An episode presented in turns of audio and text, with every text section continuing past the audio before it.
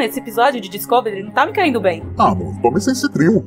Essencetril é o único que tem plasma de Roddenberries vivos. Para frescura, cagação de regra e inflamação, Essencetril é a solução. O uso contínuo desse medicamento pode causar dependência. Em caso de diarreia verborrágica, um psiquiatra deve ser consultado.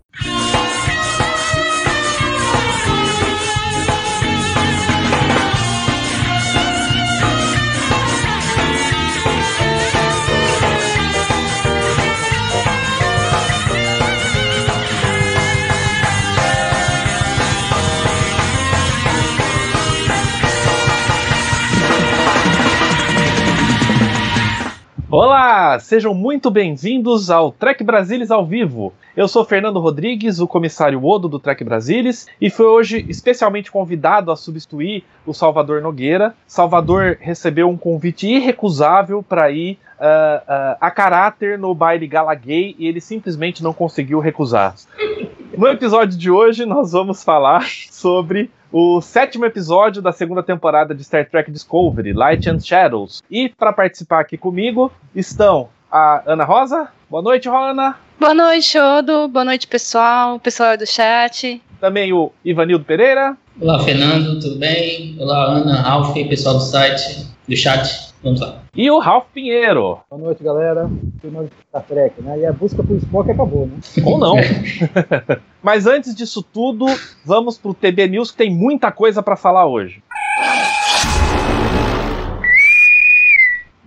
Não tem como não falar disso. Essa semana foi anunciada a renovação de Discovery para uma terceira temporada. Teremos uma terceira temporada da série. Uh, então isso já está mudando muitas teorias sobre o que vai acontecer uh, ao longo dessa temporada. Uh, e as filmagens já começam em julho, aparentemente. Então a coisa está andando, a locomotiva está andando e está difícil de parar. O que, que vocês têm a falar sobre essa renovação? O que, que vocês acharam da renovação para a terceira temporada? Vamos começar aí pelo Ralph. Manda, Ralph. É, bem interessante, né? Porque a primeira temporada começou meio conturbada, né? E teve depois, na segunda temporada, início da segunda temporada, teve a troca de, de produtores, né? O Herbert né? e, a, e a Gretchen saíram, né? Então, eu acho que a, a série deu, deu, começou a dar uma decolada, né? Ela começou a dar, achar o caminho, né? Dos trilhos direitinho, né? Então, eu acredito que isso agradou bastante. E temos uma nova produtora, né? Que é, é a, como é que é o nome dela? Michelle Paradise, né? Que é, é a, que vai trabalhar juntamente com o Kurtzman, né? Essa nova temporada. E, acredito, e ela foi escreveu é, o episódio 9 dessa temporada e os dois últimos. Então acredito que o pessoal deve ter gostado muito dela, do trabalho dela né, em si, e para ela continuar. E eu acredito que a série em si deve ter novas perspectivas. Né? Vamos ver, né? É, se Pike vai continuar, né? Ele vai é, voltar para a Enterprise e aí vamos ter é, alguma coisa da, da, Enterprise, Spock, né? Eles não criaram esse mistério todo do Spock para depois a, jogar o Spock pro alto, né? Então acredito que devem ter umas mais é, continuações disso aí. E vamos ver como é que Discovery vai ser para a terceira temporada, né? Eu acredito que um pouquinho mais é, é, com os personagens, um pouquinho mais é, discernindo entre os personagens que já estão pegando já uma, uma, o corpo, né? Eu estou gostando muito do Saru, né? Está sendo muito bem é, feito, né? Vamos ver o desdobramento sobre o Dr. Kuber, né? E, e, outros personagens em si, né? Eu acho que a perspectiva é muito boa para a terceira temporada.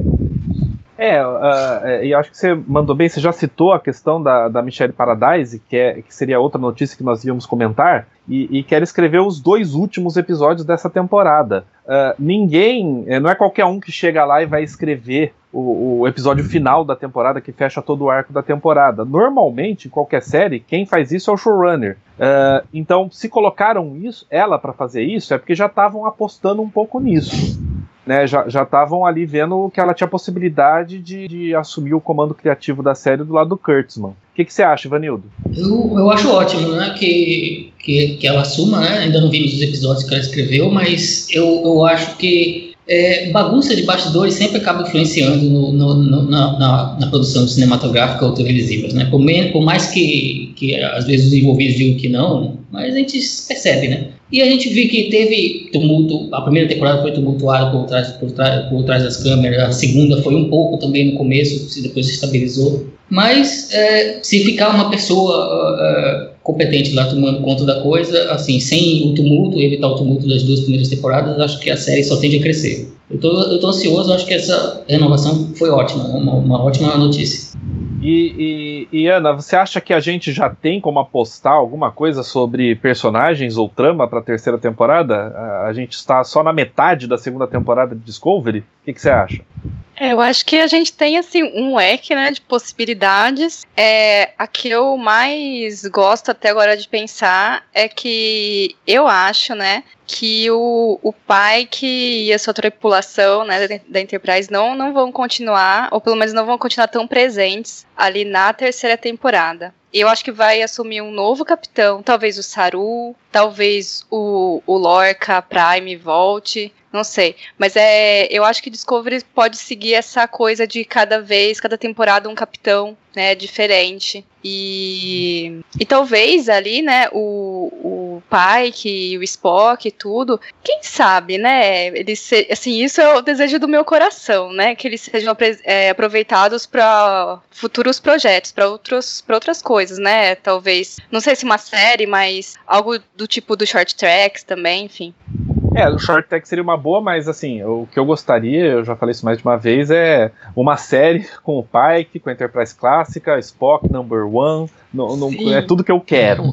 As peças estão no lugar, vamos ver se isso vai virar alguma coisa, né? Uh, o interessante é que, com toda essa trama da temporada dos Red Angels, uh, tinha muita gente na internet achando, particularmente depois desse sétimo episódio, que não, isso está explicado. Como tem mudança no futuro, o que vai acontecer é que vão reescrever a história e a Discovery nunca existiu, então eles vão salvar o canon. A, a questão toda é como é que você vai salvar o canon se tem uma terceira temporada da série Discovery. Não faz o menor sentido. Além disso, a gente tem novidades sobre outra série de Star Trek. Quando foi a última vez que a gente tava, uh, podia discutir novidades sobre duas séries de Star Trek ao mesmo tempo? Isso foi uh, lá no final de Deep Space Nine, foi em 1999, se não me engano.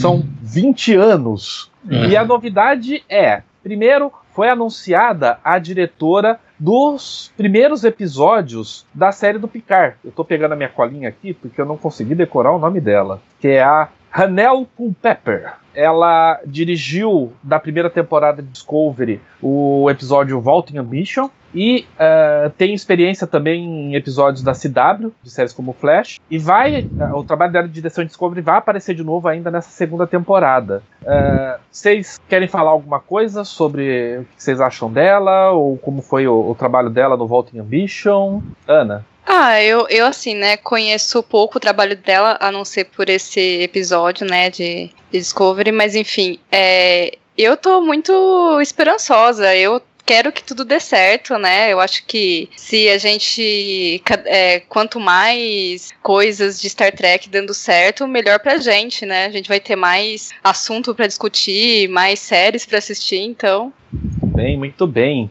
Uh, Ralph, você chegou a acompanhar alguma coisa dela na CW ou, ou, ou tá que nem um monte de tracker que olhou esse nome e falou: quem?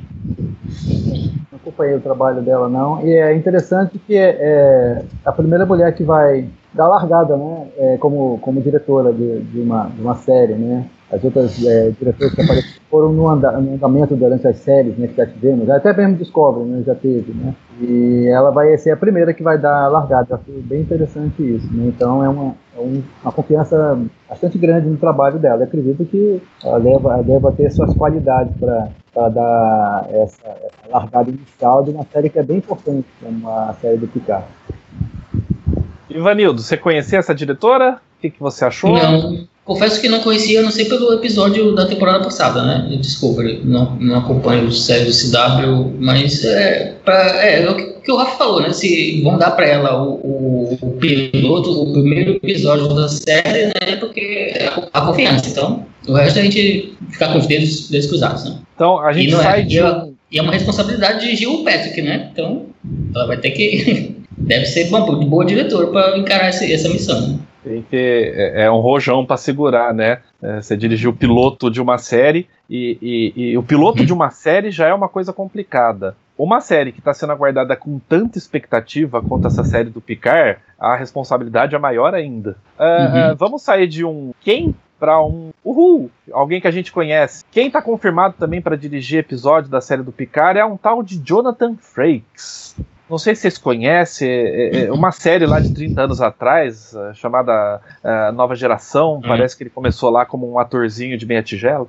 Uhum. É. O que, que vocês acham? Dá, dá para apostar aí que eles vão querer, de alguma forma, envolver o, o, o- elenco da, da Enterprise D nessa série? O que, que você acha, Ivanildo? Ahn, pro elenco ainda é cedo para te dizer alguma coisa, né? E, e se forem, provavelmente eles vão guardar esse segredo até, até quando eles puderem. Mas é, chamar o Frakes para direção é, um, é uma atacada é uma, é uma atacada inspirada, né? Porque é um profissional experientíssimo, né? Depois de, de desenvolvimento de Star Trek dos dois filmes que ele fez, ele dirigiu vários episódios de várias séries. É um dire- virou um diretor experiente na televisão, né? No seriado, no mundo dos seriados americanos. Então, e já, já conhece o, o amigão dele, né? Então, e ele já tem aquele toque cinematográfico também, né? Que imagina que é, vai se aproximar um pouco do que ele fez no primeiro contato em Insurreição, né? Então, acho que é uma, uma ótima, uma ótima pedida. Legal. E mas existem outros atores da nova geração que também eh, assumiram esse bastão de direção, né? Que passaram pela mesma academia de direção que eles costumavam fazer lá na época da nova geração de Deep Space Nine.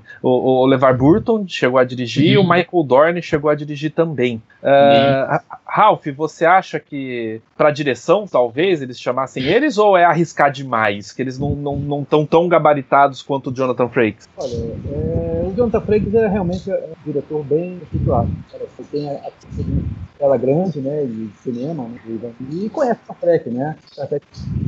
Eu, não sei, não sei, não sei é, o trabalho dos atores, se for um trabalho tão expressivo assim, né, para eles poderem tentar contratar, mas é possível, né, chamar mais tarde.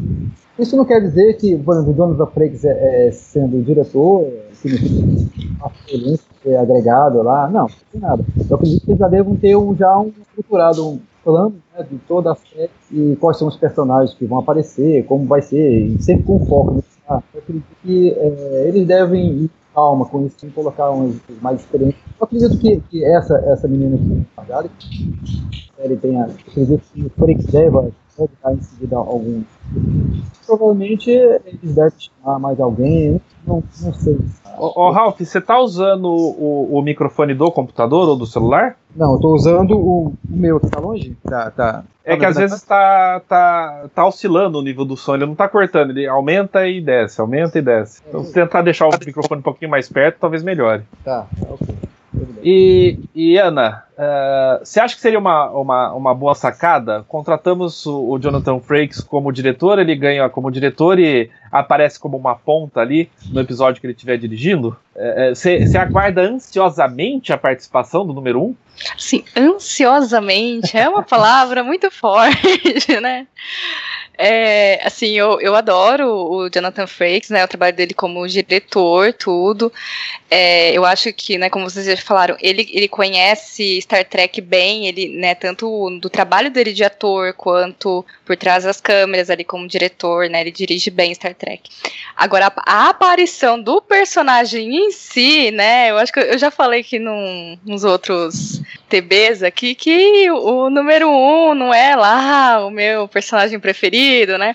Mas é, eu acho que, né, pela nostalgia, eu acho que vale a pena, sim. É, aí Se que inserido o- direitinho, né? Na A- história. Aí é, é- aí é que ó, o- o- os produtores têm que tomar o cuidado, porque o, o- público já tá querendo, não é só o Picard. É, é- é- todo mundo já tá perguntando, e os outros vão aparecer, não vão aparecer? E eu acho que pra série não, não ficar diluída e não ser só um- uma, um- uma reunião da nova geração, tem que ser algo que faça sentido pra trama. Quem vai aparecer dos personagens que a gente conheceu na nova geração e por quê? Né? Tem que ter um motivo pra trama e a trama tem que estar alavancada principalmente no Picard, desenvolvimento do Picard. Do contrário, é só aparição gratuita. E aparição gratuita, será que a gente realmente quer? É, é, eu acho que não, né?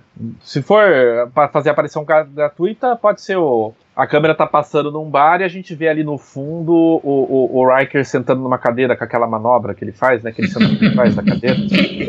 Aí já é o suficiente. Olha, apareceu o Riker. Muito bem. Eu já Vamos ficaria então. feliz com isso. Ah, é? Você não gosta tanto do personagem, mas você gosta da manobra da cadeira? Não, assim, de longe, assim, tá ótimo. Muito bem. Vamos então encerrar o, o, o TB News e vamos pro que interessa. Vamos falar sobre o retorno do Spock agora no episódio 7. Eu vou, eu vou ser direto e franco. O, o- o- a Ana, o, o Ivanildo e o Ralph já viram isso lá no nosso grupo no Telegram, que a gente discute os episódios com spoiler. Quem já assistiu entra lá e discute. E eu surtei com esse episódio. Eu surtei completamente. Eu não conseguia, eu passei horas depois, eu não conseguia dormir, de tanto que eu pensava em cima de tudo que a gente viu no episódio. É, é, foi um episódio que me empolgou muito. Então, vamos começar com isso, uma visão geral. O que, que vocês acharam do episódio? Ah, vamos começar agora pela Ana. O que, que você achou, Aninha? Então, esse episódio deixou meu coração vulcano abalado, confesso. Gostei muito. É, eu fiquei. É, eu, eu- eu te contei no, no WhatsApp, né? Eu fiquei igual você. Eu não queria, né, assistir é, ele de madrugada, né? De manhãzinha. Mas você ficou, não, assiste, assiste que vai, vai valer a pena. E valeu muito a pena, assim. Agora, é, eu imaginava, né, que o Spock ia, aparecer lá mesmo pela metade do episódio, né? Pra, daí pra frente. E eu acho que agora o começa o clímax da série, eu acho, né? Porque agora os mistérios, as coisas estão cada vez mais assim, né? Você começa a ficar preso mesmo esperando o próximo episódio, né?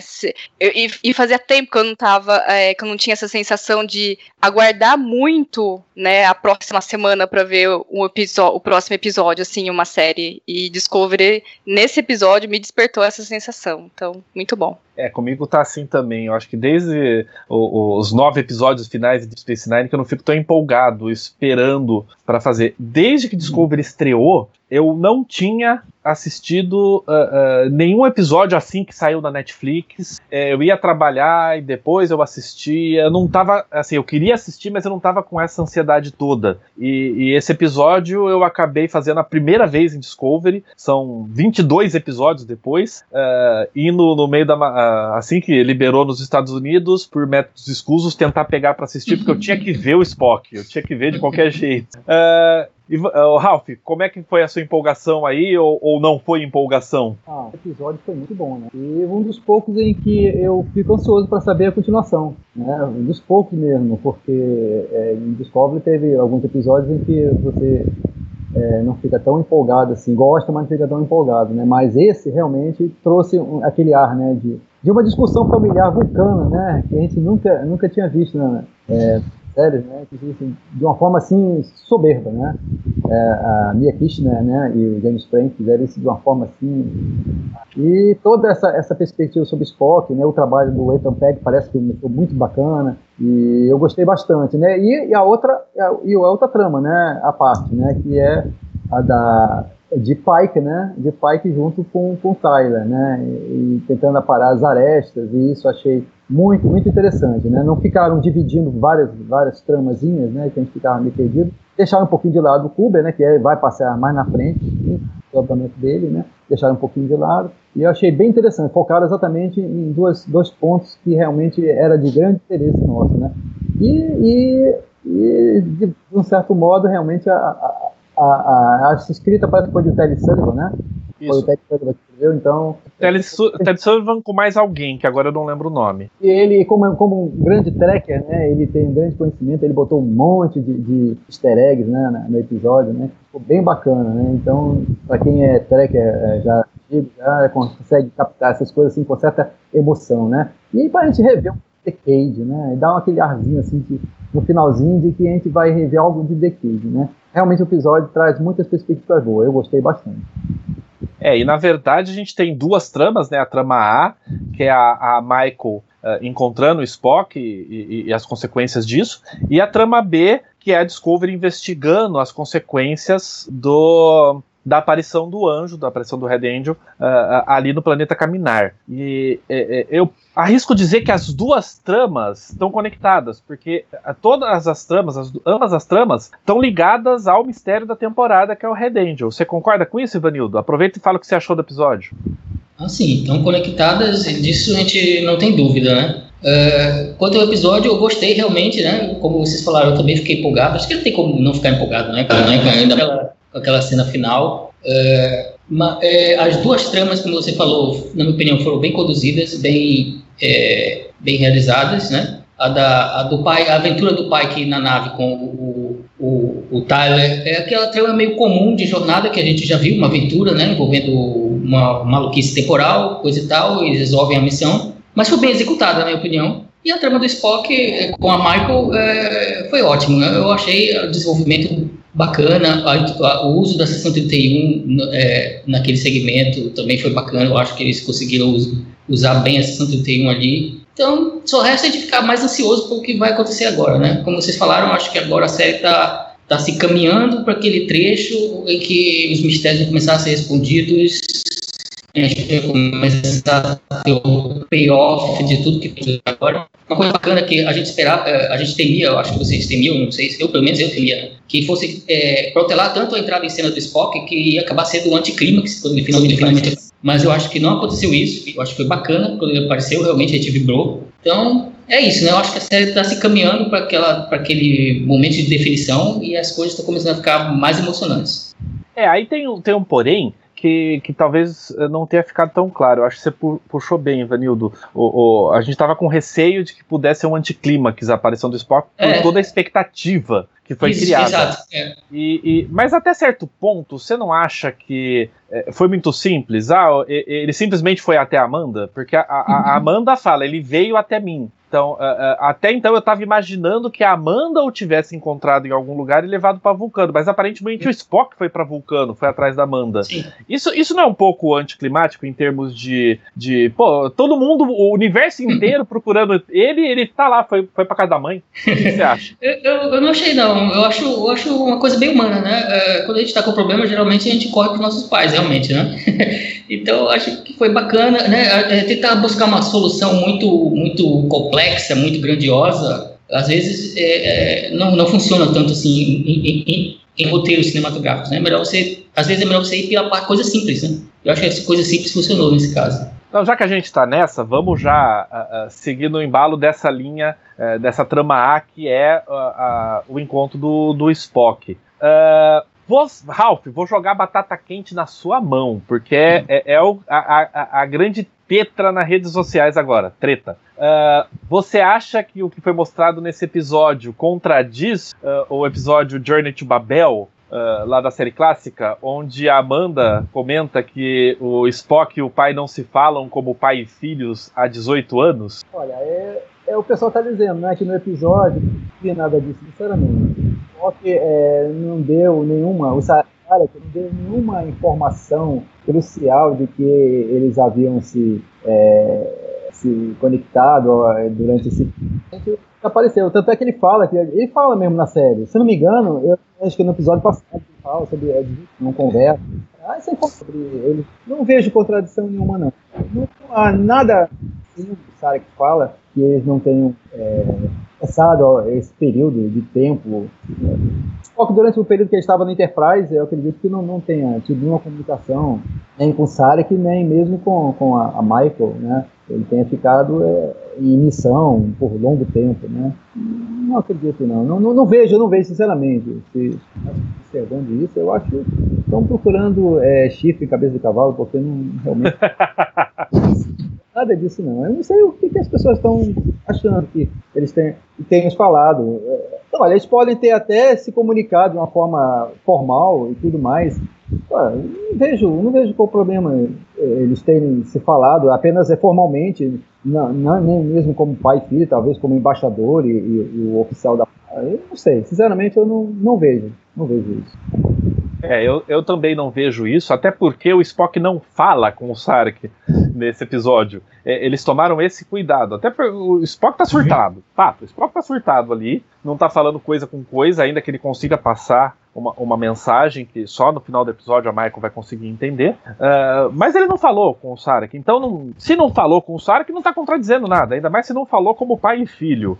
Agora tem um outro ponto aí que, na verdade, eu pensei nisso só agora. O Spock tá com um problema uh, psiquiátrico, psicológico, e o Sarek encontra, né? O Sarek chega de surpresa ali, ele provavelmente seguiu a, a, a Amanda e a Michael. Uh, vocês acham que ele deveria ter falado para Michael levar o Spock para a sessão 31? Ou, ou será que um elo mental vulcano não resolveria aquela situação? Vocês acham que ele não fez o elo mental uh, só para manter o cânone? Porque o Spock fala lá no Unification da nova geração que ele nunca fez um Mind Meld com o pai. Uh, mas não deveria ter rolado o Mind Meld ali? O que, que você acha, Ana?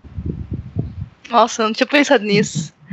Mas é que assim, né? Talvez colocar o, o Mind Meld como uma solução meio que vai acabar usa, usando esse recurso, sabe, para arrumar qualquer coisa. Então, assim, na série clássica, o Spock faz vários mind melds assim para se, né, com aliens para se comunicar. Beleza. Acho que é uma coisa mais simples de se fazer. E assim, até para coisas mais complexas, como essa questão da saúde mental, né? Eu acho que tem um episódio de TNG, né, que o, o Sarek e o Picard, né, eles fazem um Mind Meld, né? Sim. E, e gente, é, é muito complicado a situação, assim. Eu, e eu também não sei Uh, sei lá, eu, eu tentando justificar, né, porque isso não ocorreu. Que eu, eu também acho que parte é para preservar o cânone, mas é. Talvez o Sarek tenha consciência de que ele mesmo não, não iria aguentar um Mind com o Spock naquele estado, ou por ser o filho dele, que tem uma carga emocional maior ainda, né? Não sei. Eu penso que pode ter sido isso. É, no, no Sarek, no episódio Sarek, o, o, o Sarek está, da nova geração, no episódio Sarek da nova geração, o Sarek está com uma doença degenerativa mental dos vulcanos em que ele vai surtando com emoções, ele não está mais conseguindo controlar as emoções, e o que ele faz, ele faz um mind meld com o Picard para transferir uma parte dessas emoções que ele está sentindo para ele conseguir fechar um acordo diplomático, e aí o Picard fica lá surtando. Uh, mas é, é essa, é, em resumo, é, é o mind meld que ele fez com o Picard. O que eu penso disso é o seguinte. Uh, é claro, a gente pode falar, não, eles não podiam, era uma regrinha no roteiro, né? Não pode ter mind meld entre o Spock e o Sarek em momento nenhum, senão vamos contradizer lá o Unification. Mas eu tenho uma explicação melhor, que é no final do Jornada 3, quando eles já recuperaram o Spock, eles chegam em Vulcano, uh, e o Sarek vai pedir para a sacerdotisa para fazer a cerimônia de reunificação, né, do Catra, do Spock que está na cabeça do McCoy, com o corpo do Spock, uh, a sacerdotisa vira para ele e fala: uh, O que você está pedindo não é lógico. E a resposta dele é: A minha lógica é confusa no que tange ao meu filho. Eu acho que ali é, é, é, esse momento. Até porque o Sarek, quando ele fala no episódio, eu não quero perder os meus dois filhos, ou ambos os filhos, porque o termo que ele usou é both, não foi two, foi both. Eu não quero perder ambos os filhos no mesmo dia. Por que, que é importante citar o ambos? Porque tem o Cyborg ainda, né? Então, se ele falar os meus dois filhos, todo mundo ia falar, cadê o Cyborg? né? Então vamos falar ambos, que aí deixa aberta ali a brecha pro Cyborg. Uh, e ele fala, quando ele fala isso, você percebe que ele tá à beira de demonstrar emoção, ele dá uma quebrada na fala. Quem assistiu dublado, eu não sei como é que ficou, eu não assisti dublado para ver como ficou a dublagem, mas no original, o, o ator demonstra só pela voz a emoção que ele está sentindo. Então eu acho que ali ele não estava realmente raciocinando muito bem. Uh, e, e o pensamento dele foi: ah, a sessão 31 não vai fazer nada de mal para ele porque eles querem a informação. Nesse sentido, Ana, você acha que o Leland, o Capitão Leland da sessão 31, enganou o Sarek? Ah, eu acho que. É. Eu, eu até fiquei pensando, gente, mas o, o Sarek, a, a lógica do Sarek, né, realmente não funciona bem, né, com relações Flock, porque tava muito na cara ali que o. não que era a melhor que ideia 31. possível. Exatamente, você via de longe, né? E falei assim, bom, que bom que a Michael tirou ele de lá, né? Então, com certeza. Super enganado o Sarek. Não, mas, mas a gente, é, a gente tem razão, é, a gente tem razão para desconfiar da sessão 31, né? A gente tem que pensar do ponto de vista do personagem. O Sarek não tem, assim, uma razão para desconfiar tanto deles. Nós, espectadores, temos, porque a gente está vendo o que eles estão fazendo lá. E a Michael também tinha, né? Eu, tanto eu acho que até a Michael levanta uma objeção na, na hora, né? Sim. Mas, pois é, então, o Sarek não tinha, assim, uma razão tão grande para ficar com medo da, da sessão 31, né? Então, eu, eu aceito, eu engoli, eu aceito, né? Não sei vocês. Mas a, a Michael fala exatamente isso. É, é você vai pegar o, o, Spock, vai jogar nas garras da sessão 31. Isso. Você, a gente não usa esse termo para coisas boazinhas.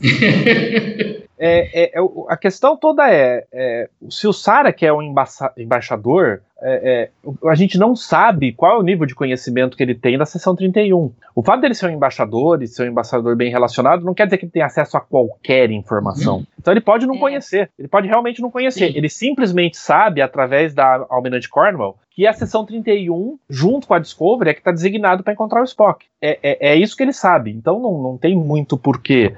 Uh, e ele não estava em condição de pensar um pouco mais. Você concorda isso. com isso, Ralph? Concordo, plenamente. É, é, como você falou, até na, na, dublagem também aparece. Ele dá uma, uma, uma paradinha na voz, uma impostaçãozinha. Você percebe isso na, na imagem, na cena, né? Que os olhos dele é, dão aquela sensação de emoção, quer dizer, ele, ele não está conseguindo é, se conter, né, com relação a, a, ao seu filho Spock, né? Então ele realmente não está, eu acho que ele não se sente capacitado para tentar esse elo mental. Então ele acredita, é, eu acho que acredito no fundo, no fundo, ele não vê alternativa, ele não vê alternativa. Então ele acredita que como a, a, a, a ciência vulcana não, não, não, não vai conseguir ajudar o seu filho, ele acredita que talvez a seção 31, como tenha mais recursos, talvez, e claro que ele deve saber que a seção 31 é um, é um órgão do, da, da, da, frota que deve ter é, altos recursos e capacidade e tudo mais. Então ele, como pai, né, meio desesperado, digamos assim, né, o desespero vulcano, né, aquele desespero dele de não ter saída, logicamente ele não vê saída, ele acredita que a seção 31 possa é, resolver esse problema e, e, ajudar o seu filho, e no caso, né, se ele realmente for inocente, como ele falou, né, ele seria é, é, inocentado e poderia voltar à sua vida normal. Né? Então, eu acredito que seja realmente mais um, uma, uma situação de meio emoção um pouquinho do, do Sarek, né? É, acredito que ele não tenha mais é, é, é solução para esse problema do, do, Spock.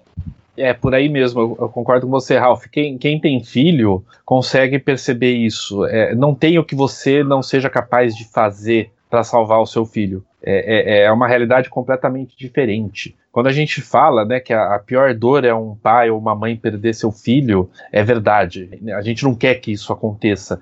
Então eu consigo me identificar muito com o Spock e, e, e com a Amanda ali. E, e, que atuações, né? Do, da, da Amanda e do Sarek. Uh, uh, assim, uh, o, o Spock voltou, o Spock tá lá. A gente tá doido para saber o que vai acontecer com o Spock. E a gente para e fica preso nessa discussão entre, entre a Amanda, Amanda e, e, e, o Sarek. O que, que você que achou, que achou Ana? Ana? Nossa, eu acho Nossa, que, foi o, o, o é, momento assim, assim, que eu mais gostei do episódio. episódio. E. Porque, assim, assim, a atuação dos dois, maravilhosa, assim, a atriz que faz Amanda, muito boa. E voltou. Então, a atuação, né, da, da atriz que faz Amanda, assim, muito, muito ótima, muito boa. E, e o que eu gostei é que eles estão é, dando espaço, né, nessa de mostrar como foi, né, o passado do Spock, da Michael, dando espaço para essa personagem que é a, a Amanda, que eu sempre achei que foi uma personagem que tinha um potencial, e só que era desperdiçada, né? Que a gente não sabia muita coisa. E agora é, eu pude, a gente pôde ver como que é, que é a personalidade dela. E eu fiquei muito feliz que é, eles estão levando, estão levando até o cânone é, a personalidade dela do jeito que eu imaginava que fosse, sabe? É, não só a parte da mãe que faz de tudo pelo, pelo filho, né? Que enfrenta todos os mundos e enfim, né, pelo filho, mas é aquela personagem, aquela pessoa que é determinada e você vê ali no diálogo dela com o Sarek, né, que o Sarek falou assim, mas como que você faz isso? É desafia minha autoridade. Eu falei, aí ele falou, autoridade não, peraí que eu sou sua esposa, né? Eu falei, gente, falei, é, era o jeito que eu imaginava ela, aquela pessoa firme e decidida. Então, assim. E, e depois, né, vai culminar esse diálogo, né, nessa cena que você tava falando ali do Sari com a voz embargada, né? E eu falei, nossa, gente, sensacional. Acho que foi o melhor momento ali para mim do episódio. É, o, o esse, para mim, é o momento vulcano de. Uh, quem é que manda é a esposa. Sara, que fica na tua aí. Quem manda é a esposa. Qualquer homem casado sabe disso. fica na tua aí, faz o que Exato. eu tô falando. Exato. E é, e, é interessante também porque a gente viu uma coisa que a gente só tinha visto no Journey, uh, Journey to Babel, né? Viagem a Babel, e no Sarek, uh, que é a dinâmica de um casamento em Cano e uma humana. A gente percebe um pouquinho dessa dinâmica que, por exemplo, no Viagem a Babel era extremamente formal, né? Era extremamente sério. E aqui a gente percebe isso com um pouco mais de realismo. Você concorda com isso, Ralph? É, no episódio da, da classe, né? A Amanda, ela, está extremamente formal ali, mas é, é realmente é uma, é, uma, é uma situação ali que é, é, um evento. Então, mas no final ela até solta uma, uma certa criticazinha sarcástica, né? Da, da, de Spock não, não ter é, um relacionamento é, de, de, diálogo com, com seu pai, né? Mas essa agora você vê claramente que há, um, há uma performance, é, como diz a Ana, né? É, é mais realista, né? Do que seria viver na, em Vulcano, né? E a Amanda, ela mostra claramente para ele que ela diz, olha, eu fiz o meu sacrifício, me afastar da minha família, me afastar do meu planeta, né? Mas você faria a sua parte de sacrifício? Eu achei isso muito legal da parte dela, porque ela mostra que para ele que realmente ele com toda aquela pose de vulcana, né, de que eu estou certo, né? Você está errado. Não, você você sacrificaria por mim, né? E ele ficou calado porque ele viu que realmente não teria como fazer isso, né? Então ela mostra isso com a personalidade que ela tem. Então eu achei isso sensacional da parte dela, né? E como ela já vive há muitos anos é, em Vulcano, ela adquiriu aquele comportamento vulcano, né, de discutir. Então ela não vai armar um barraco ali na hora, né? Então ela já mudou. é, e Ralph, Ralph, seu som sumiu. É, seu som sumiu completamente. Alguém mais está ouvindo o Ralph aí? Não. Não. Não. Não, Ralph. Então, então vamos pro Ivanildo. Na verdade, deixa eu, deixa eu, deixa eu contradizer um pouquinho o Ralph, porque é, é, eu acho que isso é uma coisa que só as mulheres fazem, né? É, é, eu me sacrifiquei por você, você não se sacrificaria do mesmo jeito. Eu acho que a pausa ali do, do Sarek não é que ele tá pensando. É, é, é, ah, realmente eu não faria isso. Eu acho que é mais do tipo: é, essa é uma discussão que eu não tenho como ganhar. É melhor eu ficar quieto. Inclusive, se vocês olharem, a, a, última frase da Amanda nesse momento é. é tenta de tenta novo, de novo, marido. marido. Isso, exato. É. Outro argumento. Esse não, esse não engoli, não. Tenta outro, cara. Ralph, é. que, que, que, Ralph, não. Ivanildo, uh, você acha que a Amanda e o Sarek tá se tornando tá talvez um dos casais mais, mais realistas mais que a gente viu em Star Trek? Ah, isso é verdade, né? É, é, como vocês falaram, né? Aquela dinâmica do episódio dos anos 60 era uma dinâmica que a gente entendia lá dos anos 60, né? É, ele era o, o, o cara que era importante, ela era a esposa que apoiava ele, e o episódio Viagem a Babel deixava claro que, que mesmo ele sendo vulcano, ele gostava dela e ela amava ele, né?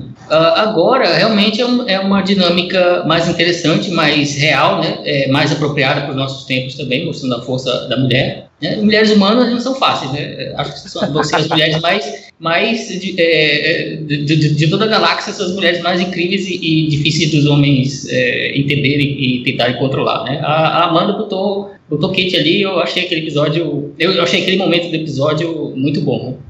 E depois de todo esse casos de família, como descreveram, não é nada disso, que não foi nenhum barraco, foi um casal com uma, uma das filhas discutindo o futuro de um de seus filhos, tá? Que, que está precisando de ajuda. Você vai fazer o quê? Vai um olhar pro outro e falar, tchau, vai lá, cuida dele? Não. Você tem que discutir, você tem que chegar num consenso sobre o que é melhor para o seu filho. Ah, Michael pega o, Spock e leva lá para a sessão 31. E aí a gente tem que destacar, eu acho que a gente tem que destacar, é a participação, é a participação da Jojo. O que, que, que, você achou aí da interferência da, da Jojo na história, Vanildo? Ah, o, o, primeiro que o episódio deu pra gente o, o, o, prazer de ver uma cena de luta com a Michelle Yeoh, né? É, é, só pra te, antes de já entrando pro final, começando pelo finalzinho, né? Bem, é, é, a parte disso, é, a, a, personagem, tá, ela pode, pode estar meio caricata, embora ela tá mais, mais controlada nesse episódio, não, não, não avançou tanto para aquele terreno da caricatura malvada como algum, algum, algumas semanas atrás. Então ela estava mais controlada, eu gostei dessa versão da Jojo um pouquinho é, maléfica ainda, mas ainda mais um pouquinho mais comedida, né? Então, e, e a participação dela com a, com a Michael, as cenas dela com a Sonica são sempre ótimas, né? Então acho que funcionou. Eu não achei assim fora do, do, do personagem dela a ajuda que ela dá para Michael. Então é, eu gostei da, da, participação. Como eu falei, eu gostei dessa, desse, desse, uso da sessão do T1 nesse episódio. Né? Não, não tendo do que, do que reclamar nesse episódio particular. É, eu, eu acho que a, a grande diferença aí é que ela não tá mais. Eu sou malzona porque eu sou do universo espelho. Eu acho que o, o que ficou mais caracterizado nesse episódio aí é a- alguém que está com um plano, é uma estrategista que está mexendo as peças para conseguir Sim. algo que quer. Que não necessariamente Exato, é é. algo malévolo. Não necessariamente. Provavelmente o que ela quer, poder. Ela é imperatriz, ela vai querer poder, mas não necessariamente esse poder é eu vou dizimar, eu vou atacar a Terra e vou matar todo mundo, eu vou matar os vulcanos. É, é, ela tem um objetivo em mente. Ralph, você voltou? Quer, quer tentar pensar o que, que a, a Jojo tá querendo? Ralph não voltou. Ralph tá mudo. Cara, é isso que acontece, você fica gritando no carnaval, meu. Você perde a voz, cara. Não pode fazer isso. Você sabia que tinha live hoje, meu? O microfone acabou. O microfone você viu, travou? É. Mas dá- ah, de- desse jeito dá pra te ouvir, Ralph. Quer falar? Ah, tudo bem. Estou usando o microfone do, do, do notebook agora, é o jeito. Ah, perfeito. A, a Michael, sem dúvida, é, é uma personagem bem, bem a Michael, a, a Michelle, né? Eu, é, ela está fazendo um personagem bem realmente interessante, né? Então, é, eu acredito que da Jojo são intenções de poder realmente. Mas ela tem uma certa simpatia pela, pela Michael, né? Sem dúvida. Desde do período que ela estava com a Imperatriz lá na- no Universo Espelho, né? Ela tinha uma certa simpatia pela Michael. Mesmo quando ela descobriu que a Michael era Prime, ela tem uma certa simpatia pela Michael. Então, é, eu acredito que ela está junto coisa, né? Ela está junto com a Michael, né? Com a, a simpatia que ela tem e ao mesmo tempo ela está ferrando com o Leland, né? Então, é, ela deixando o Spock escapar é um, é um tiro no pé do, do Leland, né? Ele vai ficar meio, meio é, perder um pouco do seu prestígio, né, em relação à, à sessão 31, né? Isso e, e ela com certeza ela deve ter algum plano para puxar o tapete dele de vez e ela assumir um comando, alguma coisa desse tipo. Ela tá fazendo as duas coisas. Ela está ajudando por, pela simpatia que ela tem e ao mesmo tempo ela está aproveitando puxando o capitão. É, é, é, na verdade, isso é exatamente o que ela fala pra Michael, né? O que ela fala pra Michael é, é, eu tô te ajudando, porque você vai salvar seu irmão, e eu vou fazer com que o Leland é, fique com a imagem arranhada. É, aí junta com o que a gente sabe de é, bastidores de produção, né? Nós sabemos que está confirmada uma série da sessão 31, estrelada pela Michelle Yeoh. É, Ana, você acha que o objetivo dela é ser a líder da sessão 31? Ao que tudo indica, né, acho que tá caminhando para isso, né? Porque ela já vai começar puxando o tapete do, do Leland, né? Então eu acho que. Até porque, né, pra ela ser a estrela. Bom, não sei se ela, pra ser a estrela precisa ser a líder, né? Mas ajudaria, né? Se ela ser a líder da sessão 31 ali por causa da, né, do, do protagonismo dela. É, Odo, eu só queria comentar que eu gostei muito da cena de luta da, da Michael e da Jojo. Meu Deus do céu, eu, eu tava falando isso no chat, né? Falei, gente, que luta bem coreografada, né? Eu, eu fiquei assim, nossa, eu, eu conseguia, você consegue ver as bases da- das artes marciais ali, Uhum. é, os golpes e tal. Eu falei, gente, que bom, porque eu já não aguentava mais aquele golpe de você junta as duas mãos e dá na pessoa, assim. Ou eu falei, ah, já deu da- disso. Ou aquele golpe da nova geração, que eles vão com a mão, né? Tum! Na cara da pessoa, com a mão aberta. É, E você fica pensando, isso, vai nocautear alguém só assim com a mão, né? Tá. O Worth a gente até entende mais. Mas realmente, a- a- a- as cenas de luta e Discovery estão muito melhores. Fala, Ralph. Isso associado a, um, a uma, uns pitacozinhos de humor, né? Da, da própria Michelle. né? Ela, Sim. Pede pra ela começar a fazer a luta, né? A Michael já vai com tudo pra cima, né? Aí depois ela falou no final, ela, no início ela fala, né? Tá bom assim, mas é preciso com mais emoção, né? Então eu achei bem legal essa e a cara é uma que ela. lenda, né? É uma lenda, né? Da, da- das artes marciais, da Michelle Yeoh, então tinha que aproveitar isso mesmo, né? Não É, só e das artes final- marciais, mas é uma excelente atriz, assim. Eu Ah, acho sim, que ele também. ganha muito com ela. Fala, Uhum. Ana. Não, eu só ia comentar que no final, depois dessa, dessa cena toda de luta ali, de, perseguição, eles, elas trocam alguns tiros, né? Na hora que eles estão levando o Spock, e ela acerta, assim, a, a Michael, assim, no ombro. A gente, a cara que ela faz de fazer o quê, né? É, é a melhor, gente, é a melhor.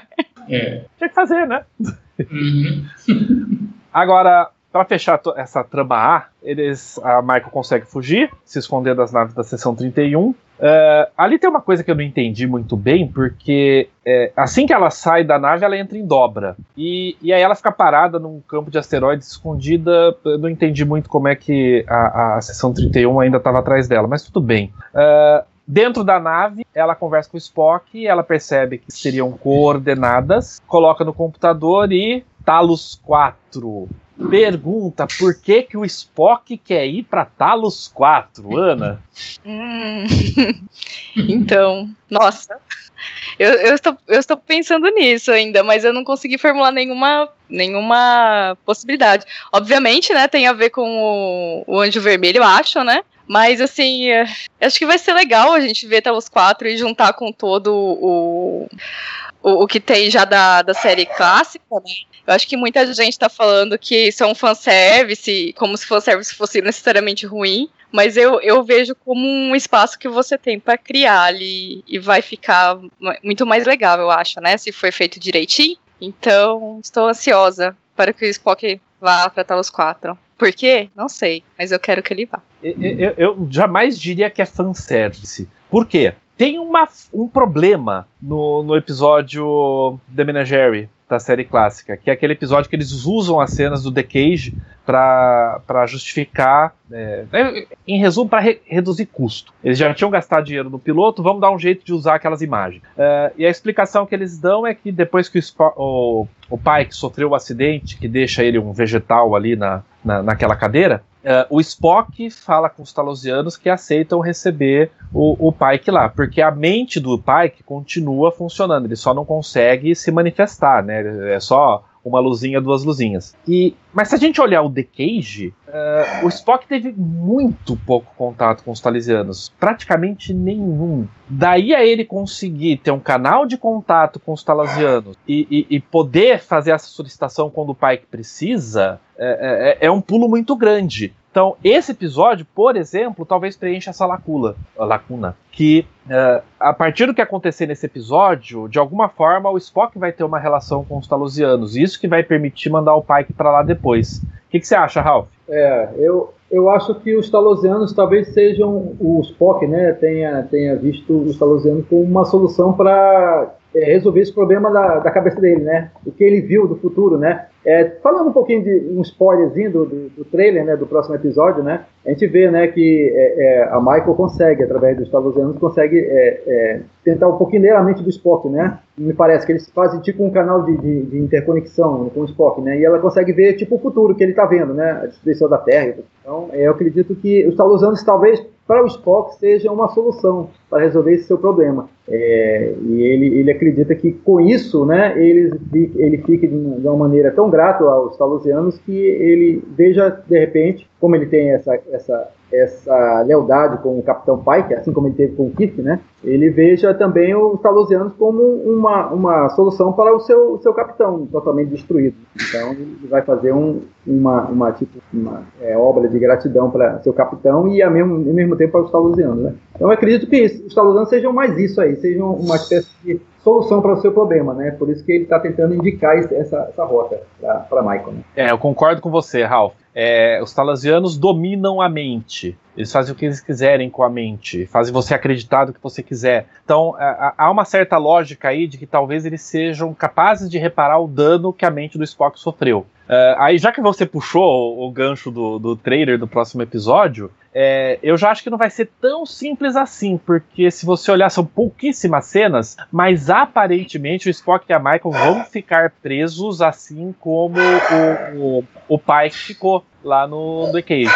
Eu acho que no primeiro momento eles vão ficar presos, e, e quando os, os talosianos veem o que o Spock viu e a, e a importância de esse conhecimento ir para fora, porque a própria existência dos talosianos vai estar em risco, é que eles vão deixar eles saírem. O que, é, que, é que você acha, Ivanildo? Sim, eu acho que o caminho. Uh, eu não, confesso que eu não tinha pensado nessa opção até você mencionar, né? mas realmente, provavelmente é o que os roteiristas de Discovery vão tentar fazer tentar explicar essa lacuna do The Menagerie e de alguma forma tentar ligar isso. É meio perigoso porque eles vão mexer no, começo de Star Trek, né? Onde tudo nasceu, né? Mas com, com competência dá para dá para dá para sair uma coisa boa disso. Né? Vamos ver como é que vai ser a execução. Eu estou ansioso, eu estou nervoso e espero que eles acertem. É, eu fiquei assim. Quando apareceu o Talos 4 na tela do computador, eu já surtei. Quando. uh, entrou o trailer do próximo episódio que a gente viu os Talusianos, aí eu surtei mesmo. Eu não aí vi, esquece. Surtei mais ainda quando o Spock no trailer ele fala, né, pra Michael, né? Agora você vê. É né? now you see.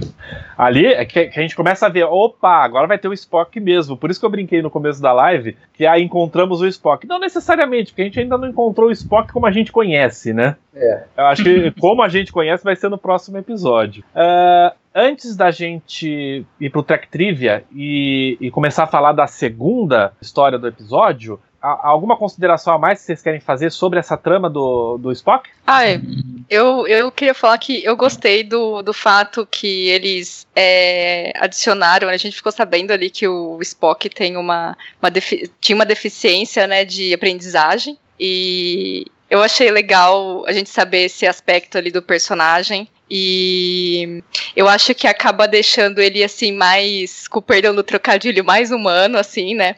Porque a gente sempre vê o, o Spock, embora eu ache o, o Spock um personagem complexo, né, que sempre tá ali a, na linha ali, né, na corda bamba de procurar a sua humanidade, né, entre a lógica e as emoções, né, isso dá profundidade pro personagem, mas a gente sempre vê ele, nossa, né, é, fazendo os deveres dele da frota mais que perfeitamente, o, o raciocínio perfeitamente, né, ele tem, muitas coisas são perfeitas, né, e eu acho muito interessante que tenham dado esse aspecto de essa dificuldade na infância, né, pro Spock. Eu acho que ah, muitas pessoas conseguem agora ainda mais ah, se ver no Spock. E também é, nesse aspecto, quando eles focam ali nesse problema do Spock, eles também acabam é, apresentando um problema da sociedade vulcana que é de lidar com esse tipo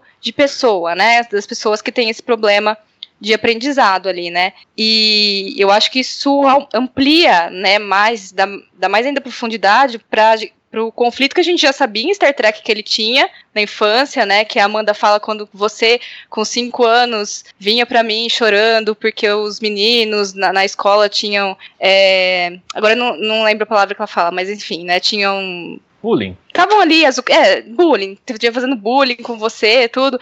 Então, é, então a gente vê esse traço de como que os vulcanos lidam com certas coisas, só que é legal porque eles não mostram da so- como que é a sociedade, né? Assim, da, da sociedade para o indivíduo, e sim do micro para o macro, né? E eu acho que isso gera um drama ainda maior quando a gente vê esse problema da sociedade vulcana a partir de um personagem que a gente gosta tanto, né?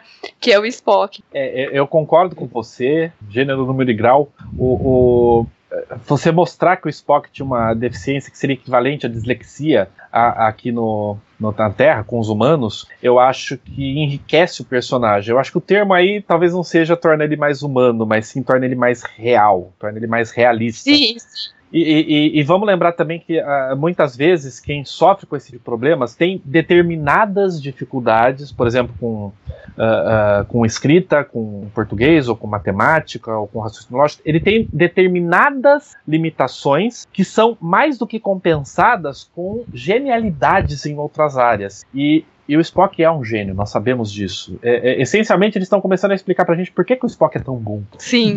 É isso que eles estão fazendo e tornando essa coisa real. É, é, é, isso eu gosto muito também. E, e quanto ao comportamento dos vulcanos, eu acho que ao longo do. Isso na série clássica, na nova geração, até em Enterprise, é, é, vulcanos são preconceituosos. Ponto. É, é- é uma sociedade bem. Eles se acham melhores que todo mundo. A lógica é a resposta para tudo. E, e- e- esse quê de preconceito na sociedade vulcana sempre existiu. Então, é, faz sentido que além do Spock sofrer por ser meio humano, meio vulcano, e isso já ser um motivo de preconceito, ele ainda ter um agravante, né? Aliás, eu acho que isso também torna mais real a existência do Spock, porque não é uma coisa tão simples assim duas espécies diferentes é, reproduzirem e gerarem um herdeiro. Uh, e, e quando isso acontece, normalmente há problemas. É, falar que o Spock teve um problema torna mais real ainda a situação. É, é, e eu acho fantástico isso. Alguém quer complementar? Sim, Fernando. É, Anda, Ralph. eu estava lendo um pouquinho sobre disle- dislexia, né? Eu achei interessante que é, um, um dos pontos da, da, da dislexia é a chamada escrita espelhada, né, em que a, a pessoa pode escrever de, de, de trás para frente. Né. Eu achei interessante isso, e não ter, às vezes não ter noção de direita e esquerda, de cima e embaixo, e eu acredito que é por isso que a Amanda, ela sabendo disso, né, ela, ela procurava é, através da história da, da Alice no País das Maravilhas, onde você perde a noção de, de cima e baixo, né, de espelho, né, e para tentar mostrar o Spock, né, que ele pode ver para o outro lado também, né, então por isso faz, faz sentido ele estar tá colocando os números e na verdade os números estavam invertidos, né, porque ele sofria realmente dessa dislexia. Mas eu acredito que os vulcanos eles é, não entendiam muito bem essa dislexia que eu acredito que seja da parte humana do Spock. Né? Então não entendiam isso muito bem, então eles tratavam isso quase como uma coisa anormal, anomalia, né? e não um problema que poderia ser resolvido. Né? Então eu acredito que por isso, por isso eles tratavam os Spocks dessa tal maneira que a Amanda até falou, né, o, o Sarek, né, que realmente eles, eles tratavam o Spock quase como uma pessoa anormal, né, e não uma pessoa que precisava de ter um, um tratamento, exatamente por ele ser meio humano. Né? Então achei bem interessante isso dessa, dessa, dessa parte da, da Michael que ele estava escrevendo exatamente ao contrário. Ah, e, e, isso também faz todo sentido em que, é, em que circunstância? No episódio a gente descobre que a Michael não sabia dessa condição do Spock. Ela não sabia que ele tinha passado por isso. E à medida que ela vai colhendo as informações, ah, ele tinha esse problema, a, a, Amanda lia para ele também Alice nos Países das Maravilhas, justamente para falar de algo onde em cima vira embaixo, embaixo vira em cima, direita vira esquerda, é que ela percebe que a sequência de números que o Spock está falando está ao contrário. Uhum. Então isso tudo é mostrado em tela, basta prestar atenção. Não é Michael Mary Sue que sabe tudo e resolve tudo, tá, gente? Presta atenção quando vocês assistem esse episódio, tá? Pensa no que vocês estão assistindo, tá bom? Dito isso, vamos com o Fernando Penterriche e a track trivia desse episódio. Fala pessoal, eu sou o Fernando Penteriche e essas são as track trivias. Update. Bom, hoje nós vamos falar um pouquinho sobre curiosidades e trivias de Light and Shadows, episódio de Star Trek. Episódio esse que foi dirigido pela Marta Cunningham. Marta esposa do Saré, é a Amanda. É a esposa do James Frame, o ator que faz o Saré.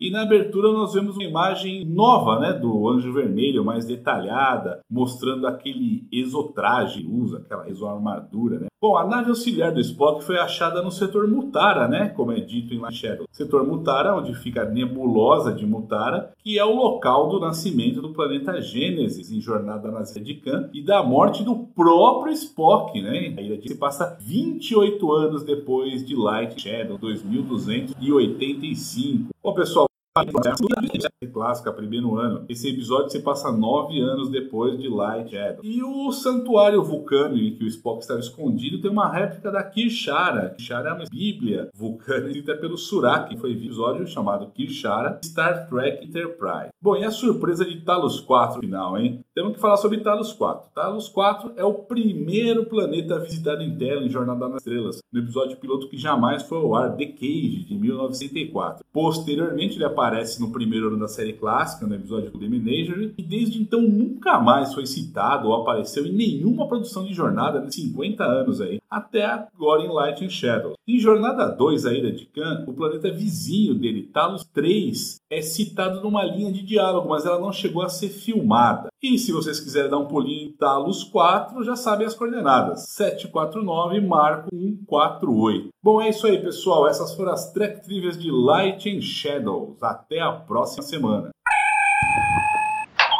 Beleza. Update. Aí foram as track trivias com o Fernando Penterrich. Fernando Penterrich também teve que gravar as track trivias porque o Salvador Nogueira tinha direito a um acompanhante no Gala Gay e ele escolheu o Penterrich para ir com ele.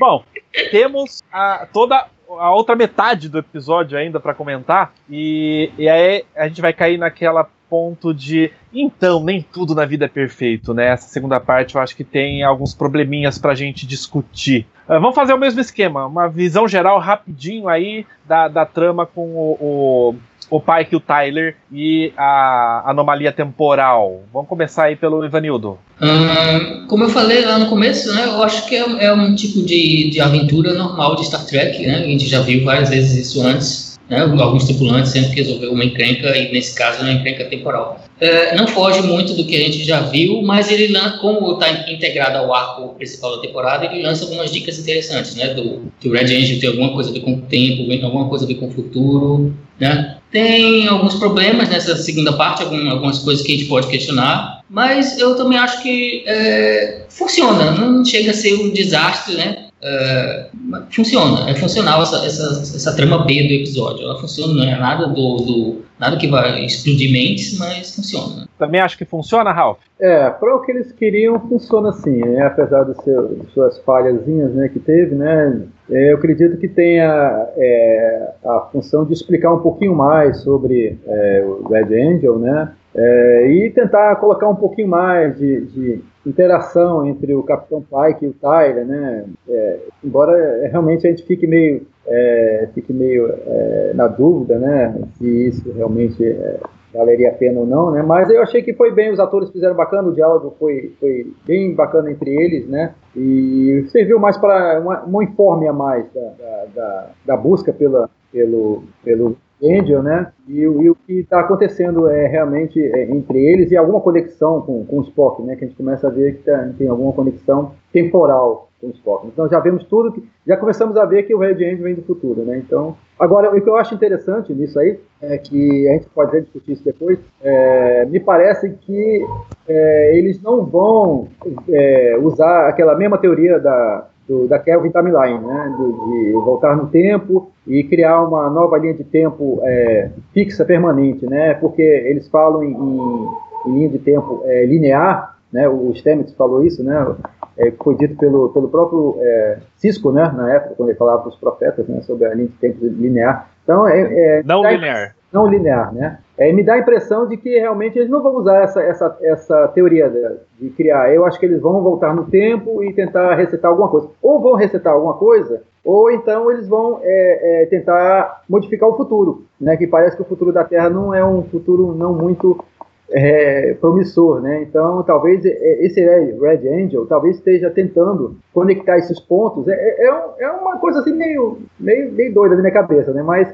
eu fico pensando que ele está tentando juntar esses pontos que talvez sejam esses que vão influenciar no futuro, onde ele está vivendo lá, Red Angel, e talvez salvar, de repente, até a Terra de um ataque, como está acontecendo no, no, trailer, né? Quem sabe se a, a raça do, dos Kelpianos venha a, daqui a 500 anos venha a se tornar uma raça que possa ajudar a Terra, né? É, não sei, né? deve ter alguma influência desse tipo. Então, cada ponto que ele está colocando em questão, ele está tentando juntar algumas peças desse quebra-cabeça, né? Esse que é o que eu imaginei, né? Então eu acho que é isso aí, essa, episódio, essa, essa tramazinha aí, esse arco foi somente para isso, para informar e tentar colocar um pouquinho mais de informação sobre Pike, né? Uhum.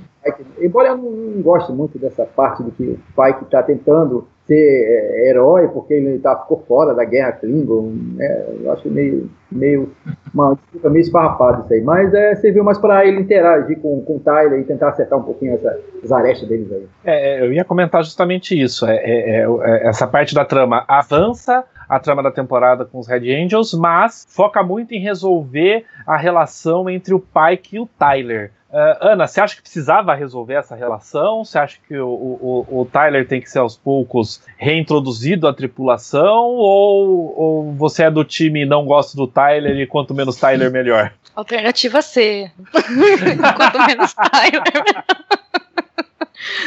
é, mas então, é, eu, essa parte assim do, do Red Angel, como vocês falaram, é, eu achei que funcionou mesmo, tirando ali uns probleminhas tal. O, o Tyler e o, e o Pike, assim, a parte que eu gostei muito da, do da, da que mostrou a, a interação dos dois foi as várias tiradas, né, que o Pike deu no Tyler durante o episódio, que foram sensacionais, né? Porque é, o, o, o Tyler ali tentando falar, não, porque a sessão 31, né, assim, né, tentando se impor ali, né, ele, aí o, o, o Pike, não, mas a cadeira vale mais que insígnia, né, então, mas, mas ali, né, tem toda essa construção ali deles brigando ali para no final é, eles acabarem no conflito. É, é, aquele, é aquele recurso né, de narrativa que é o, o conflito que, que junta os personagens, né? Então, como toda boa fórmula funciona. É, é claro que uma vez que o Tyler tá na, na história, independente do que eu ache, né? Afinal de contas, ninguém vai, vai ligar para mim, então, Ana. A gente deve deixar o Tyler ali na, em Star Trek? O que você acha? Ninguém vai fazer isso, né? Então, eles, eles têm sim que achar um jeito de do Tyler é, arrumar um rumo ali, né? Porque ele tá bem, ele tá bem sem rumo ali, né? Então eu acho que um primeiro passo é Uh, eles arrumarem ali essa relação entre o, o, Tyler e o capitão, né? Porque se o capitão já não vai querer ele na nave, então não tem nem por que ficar, né? Então acho que é um, uma, uma boa jogada que eles fizeram ali. A, a, a, CBS pode não te perguntar se você quer que mantenha o Tyler ou não, mas você sabe que nós somos patrocinados por Essence Trio. Então o, o pessoal da Essence Trio quer saber a sua opinião. Tem essência ou não? A gente está falando bastante aqui. Todos vocês falaram: olha, essa parte do episódio tem problemas. Então acho que é o momento ideal para a gente chamar o nosso momento cérebro de Spock.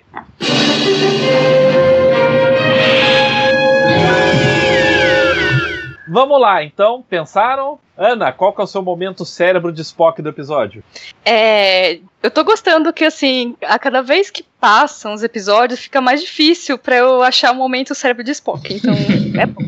Ou quer dizer que eu tenho a minha percepção menos um, né? Se for pensar numa ficha ali de RPG do meu personagem, talvez seja isso. Mas é, eu acho, assim, a, tirando ali o Tyler, né, que para mim é uma coisa que não é só do episódio, né, em si, mas eu, eu fiquei assim. É, pensando, né, como é que a, a acho que e várias pessoas também, como é que a explosão temporal, né, não afetou ou se ou, ou não foi mostrado isso, né, a, o planeta do Saru, né, porque te, no episódio passado, né, teve toda aquela trama né, dos kelps e dos baús. Aí a, ocorre uma explosão temporal e eu acho que não foi nem a questão dele não ser afetado, talvez, né? É, é a questão da gente não saber se ele foi afetado ou não, porque ninguém se importou com isso. Eu acho que foi o pior. É, é o problema não foi uma... esse, né? O pessoal da Discovery meio que não quis nem saber. que foi o que foi estranho. É, eu, eu vou dar uma de Salvador aqui e, e falar pra Ana que você tá muito maldosa com o Tyler. Eu adoro o Tyler. eu acho um personagem fantástico. Gente, é, é, é, essencialmente é um personagem que não tem rumo, ele não sabe mais quem ele é e aonde ele se, onde, o, o, o, a que local ele pertence. E, uhum. e, muitos de nós podemos nos identificar uh, que já passamos por um momento desses. É, quem sou eu? Qual que é o meu papel? Para onde eu tenho que ir? Eu acho isso uma coisa interessante. Eu consigo me identificar muito com o Tyler. E, e eu acho o ator fantástico. A, ah, a, a reação dele. Uhum quando ele fala pro pai que, o Vok parte dele, não dá para se livrar dele, o, o, que vira para ele e fala: É, eu sei o que você tá falando. A reação dele é fantástica. Ivanildo, Mas, seu... oi, manda. Ah, não, é, é que assim, o meu problema com o Tyler é que assim, é, não é ele em si, é ele continuar ali na série. Ah, mais especificamente, é, continuar tendo alguma relação com a Michael. Porque, assim, ele tentou matar Michael, ele matou um dos tripulantes, né, e tentou matar Michael. E pelo que a gente vê, viu ali num dos trailers quando ia abrir a temporada, eles talvez vão voltar, porque parece que teve um beijo ali dos dois. E eu fiquei muito assim, ah não, por que eles vão fazer isso, sabe? Ele tentou matar a mulher, por que, que eles estão botando ele de volta com ela, sabe? Falei, que horror. E eu, te, eu morro de medo que isso descamba pra um relacionamento abusivo, sabe? Então, é, é o meu o meu ranço com o Tyler é por conta disso, não é por conta da, da, assim, da, da questão existencial dele, assim. Não, eu te entendo, mas eu acho que os, os roteiristas estão fazendo isso com cuidado, porque o Tyler já tá na Discovery o quê? Há três episódios? E, e ele ainda não teve nenhuma cena fisicamente uh, dividindo só ele e a Michael. Então eles estão indo com muito tato. E com relação a ele matou o Colbert, na, no teaser do próximo episódio, a gente vê alguém que não dá para ver direito quem é, pulando pra cima do Tyler. E eu tenho quase toda a certeza que é o Colbert. Que vai dar de cara com ele e seu filho da mãe! Então, ele, ele, vai pagar preço. Na verdade, o preço que ele tá pagando é a escolha que ele fez enquanto Vok. De, de, de se transformar no Tyler para depois ser ativado. E, e, as consequências foram essa. Ele quase matou a Michael, ele destruiu o coração da Michael, ele matou o Colbert. Então, não é uma coisa do tipo, ah, ressuscitamos o Colbert, tá tudo bem. É, a Michael vai aceitar ele tranquilamente. Não Isso, isso eu, acho que tá- todos os indícios já estão sendo dados que vai ser tratado com o tato necessário. E eu, eu duvido que, que, que Discovery vai mostrar um relacionamento abusivo da Michael com o Tyler. Tá? Eu acho que se isso acontecer, vai ser em um episódio e o Tyler vai se ferrar completamente nele. Aí você vai ficar feliz que o Tyler vai estar se ferrando. Ah, com certeza. É, tudo, é isso que a gente quer. Ivanildo, seu momento cérebro de Spock. Ah, só pra fechar o- o- essa questão do Tyler, né, rapidinho, eu concordo com a Ana, eu acho que o personagem, é, ele teve sua função na primeira temporada, mas eu ainda não entendi muito bem por que, que a, a- segunda temporada trouxe ele de volta, né, ainda não ficou muito claro esse motivo, claro, isso pode ser redimido daqui a pouco, daqui a alguns episódios, né, é, ah, os roteiristas podem achar um lugar para ele, alguma coisa dramaticamente interessante para fazer com ele. Pelo menos até agora, a gente fica com a sensação de que. É, quanto ao cérebro, esse é o problema, o meu problema também com ele, né? Que é um personagem que não sei por que tá na série ainda, né? O ator é bom, eu gosto também do ator, mas, mas é isso. Já quanto ao episódio do cérebro de Spock, eu, eu destaco, né? É, momento, esse momento, né? Que a, a- ocorreu a explosão temporal e a tripulação da Discovery deu de ombros, né? É, eu também, eu não sei se pode ser considerado furo, eu queria levantar essa questão com vocês. É, se dava para transportar o Stamets para a nave auxiliar, por que, que não, por que exatamente não dava para transportar os dois de volta para Discovery, né? Eu acho que hum, ficou meio ficou meio nebuloso esse ponto lá do roteiro, não sei se poderia ser considerado como furo. E uma outra coisa também que eu, que eu não gostei, mas é, pode ser redimido em episódios futuros, né? não sei, vamos ver como é que os roteiristas vão tratar isso. É aquela história do Leland ter matado os pais da Michael. Isso aí eu hum, não sei, não. Dá um, dá um cheirinho de clichê, um negócio meio, não sei, um clichê motivação de vingança por matar meus pais. Isso já viu, a gente já viu tanto isso. Né? Eu não sei se, se isso vai render alguma coisa boa. Então, é, tem esses três pontos, eu acho que eu ficaria até com esse último, né, por enquanto. Claro que episódios seguintes podem me fazer queimar a língua, né, pode ser que isso resulte uma coisa legal, mas eu não sei, eu não levo fé nessa história do, do, do Leland ter matado os pais da Michael, aquilo ali pareceu meio, meio estranho. É, ó, com relação ao Stammet, o que é dito em tela naquele momento é que o Stammet quer se transportar para a nave para que ele consiga pilotar a nave de volta. Então a, a intenção dele era não só salvar o Pike e o Tyler, mas também a nave, trazer a nave de volta. Claro que a gente pode pensar e precisava trazer a nave de volta. Afinal, Voyager, por exemplo, quantas naves auxiliares tinha? Mas assim, tem uma justificativa em tela. Pode não ser a melhor justificativa, mas há uma justificativa em tela para isso. E, e com relação ao, ao, ao Leland, eu vou deixar para falar quando a gente fechar com as teorias aqui do episódio, que, que tem a ver com a minha teoria. Ralph, momento cérebro de Spock e outras coisas que você queira comentar sobre o que o pessoal falou agora. É, agora sobrou pouca coisa para mim, né? Falaram tudo aí. Mas eu, eu, eu concordo mais com o da, da Ana. A Ana falou certo.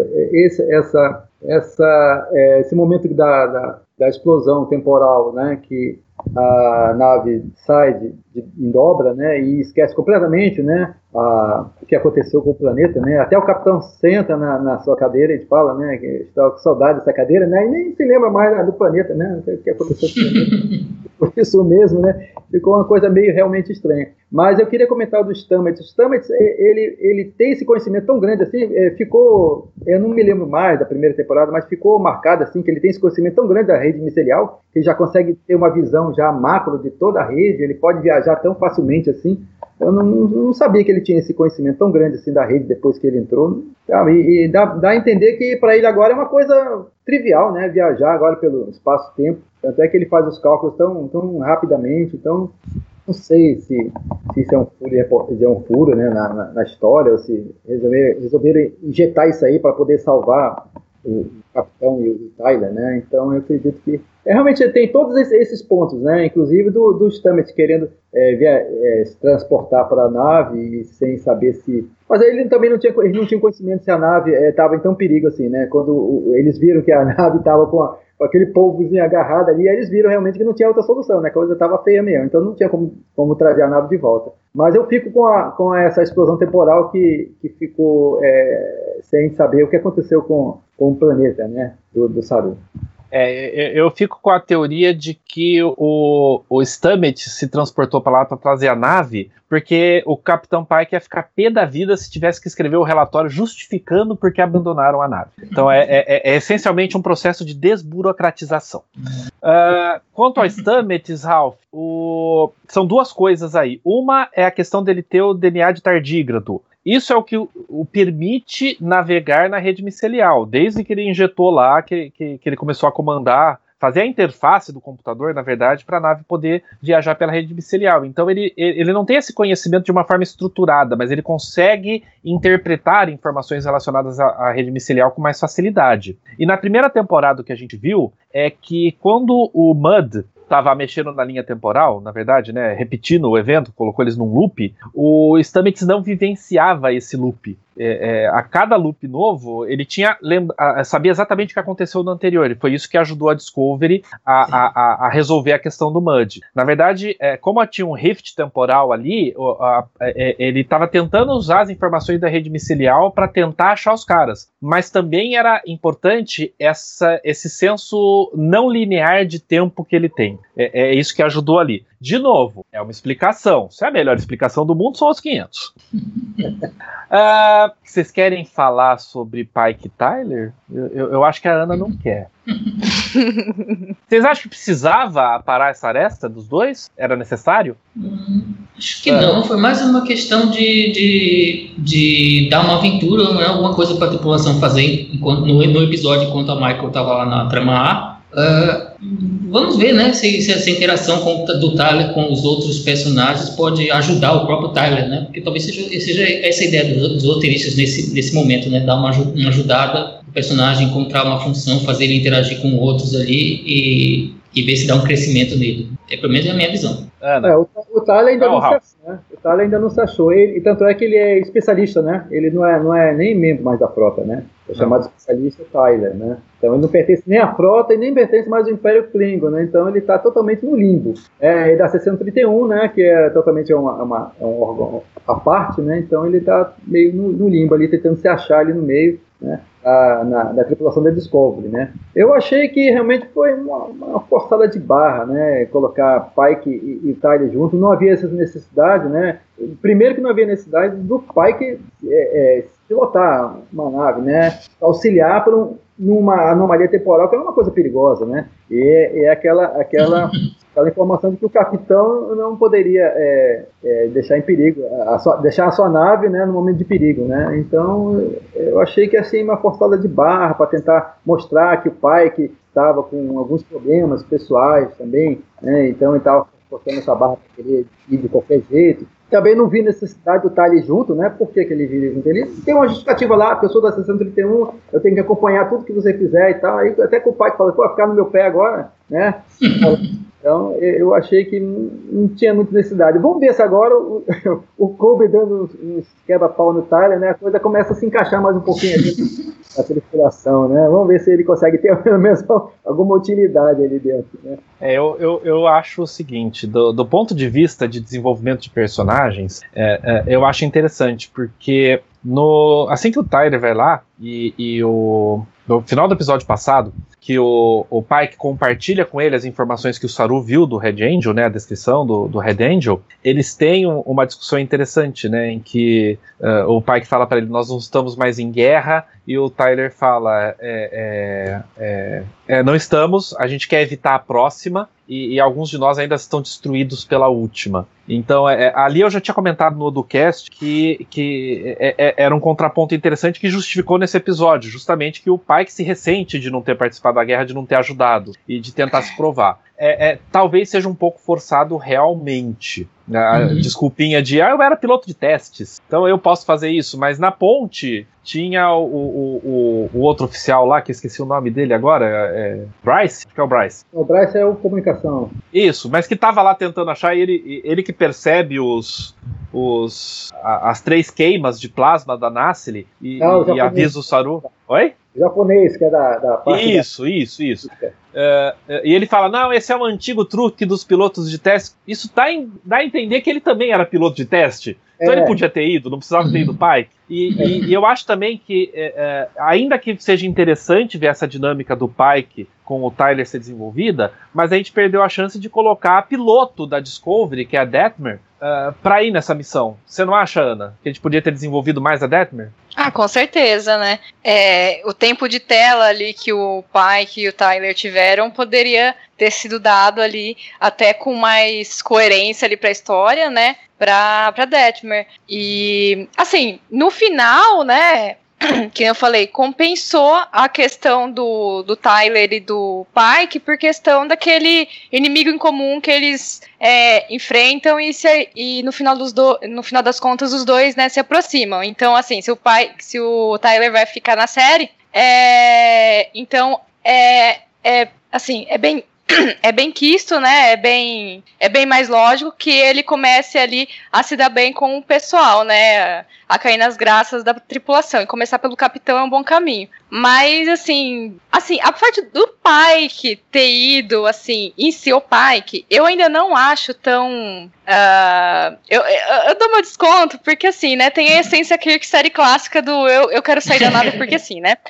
Mas ali. Mas ali os dois, assim, ao mesmo tempo, assim, eu já achei muito. Foi muito forçado, assim. É, o. o- Inclusive o Saru na, na cena fala, né? Mas você é uma peça indispensável. Como assim você vai, né? Fazendo o que um primeiro oficial deve fazer, né? De virar pro capitão e falar: Meu, você tá louco? Não precisa disso. E, e- e nesse caso, fazendo até a voz do, do público, né? Por que, que você tá indo, Pike? Não precisa você ir. O que, que você tem de tão especial assim? Ah, por outro lado, o- o- a gente ficou sabendo um pouquinho mais sobre o Pike, né? Que o Pike é um personagem tão pouco desenvolvido na história da franquia, e a gente descobre que ele começou como piloto de testes da frota, né? Então isso já é uma, uma informaçãozinha a mais pra gente trabalhar com o Pike. Eu, eu acho que é essa, toda essa parte do episódio tem muito a ver com os Red Angels e com teorias. Então, antes da gente entrar nas teorias, vou chamar agora o. Vamos pegar o mais fácil, vai, o momento chip de emoção.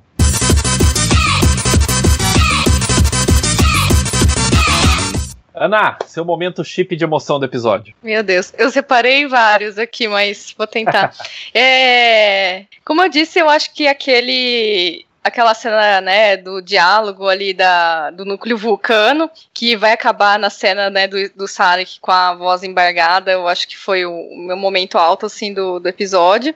Então ele seria, assim, o maior chip de emoção, né. É, mas eu, eu também gostei bastante de uma. Da, daquela cena ali, né? Do, do flashback da, da Michael e do, do Spock crianças, né? Que ela não estava conseguindo fazer o, a saudação vulcana. E no final das contas, eles né, se juntam as mãos, né? Para o Spock ajudar ela a fazer, né? O, o sinal. É, então achei bem bem tocante essa cena, assim, né? Que é, é bem aquela- a inocência, né?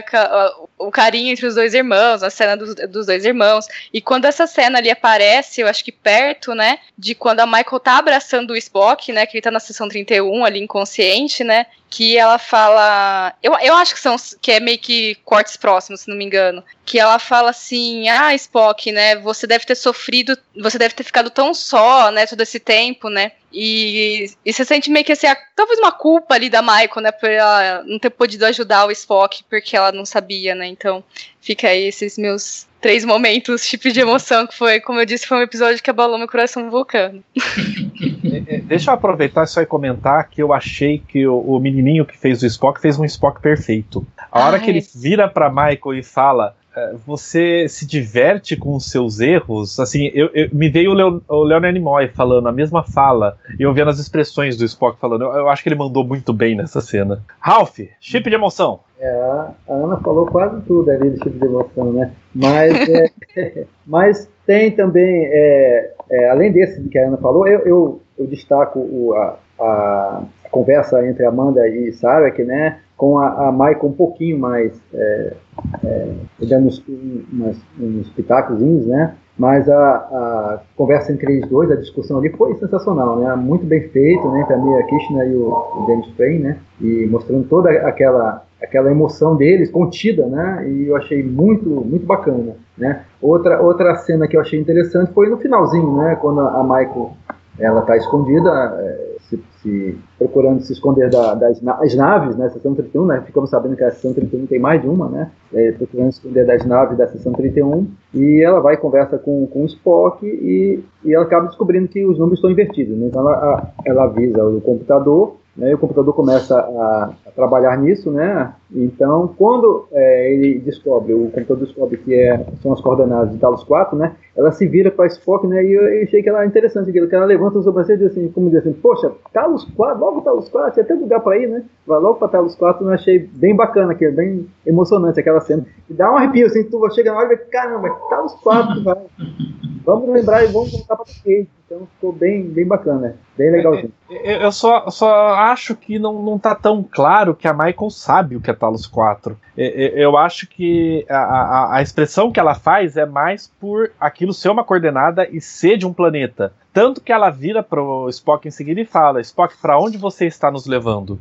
Então, não ficou claro para mim, talvez eu tenha entendido errado, mas não ficou claro para mim que ela sabia, uh, uh, ou sabe, tem conhecimento sobre Talos 4. Posso estar enganado. Vanildo? É, meu momento emoção é, tem que ser o, a cena do, da família Vulcana, né? Michael, Sarek e Amanda lá, é, na, naquelas emoções, principalmente a Sarek e Amanda, né? Aquelas emoções reprimidas. É, a gente percebe que o Sarek gosta do Spock, se importa com ele, mesmo daquele jeitão é, é, anti-emoção dele, e a Amanda, a atriz, é muito boa, os três atuam muito bem ali, né? Então, um momento chip de emoção para mim tem que ser aquela cena do, do da família Vulcano. É, para mim o, o, chip de emoção é, tem a ver com isso, mas é bem específico. É, é o momento em que o Sarek fala Uh, uh, eu não quero perder ambos os filhos no mesmo dia. Uhum, e não é só porque é. a gente percebe a emoção nele, mas porque eu já passei por um cenário de quase perder a minha filha, então eu, uh, eu quase desabei ali. Eu realmente quase desabei porque eu me identifiquei muito com o Sarek. Porque eu sei o que é vivenciar isso. E eu espero que ninguém que esteja assistindo já tenha passado por isso, nem nunca passe. Não queiram. É terrível. Uh, eu acho que esse episódio vai ser mais difícil, mas vamos lá. Momento carimbo do Dini.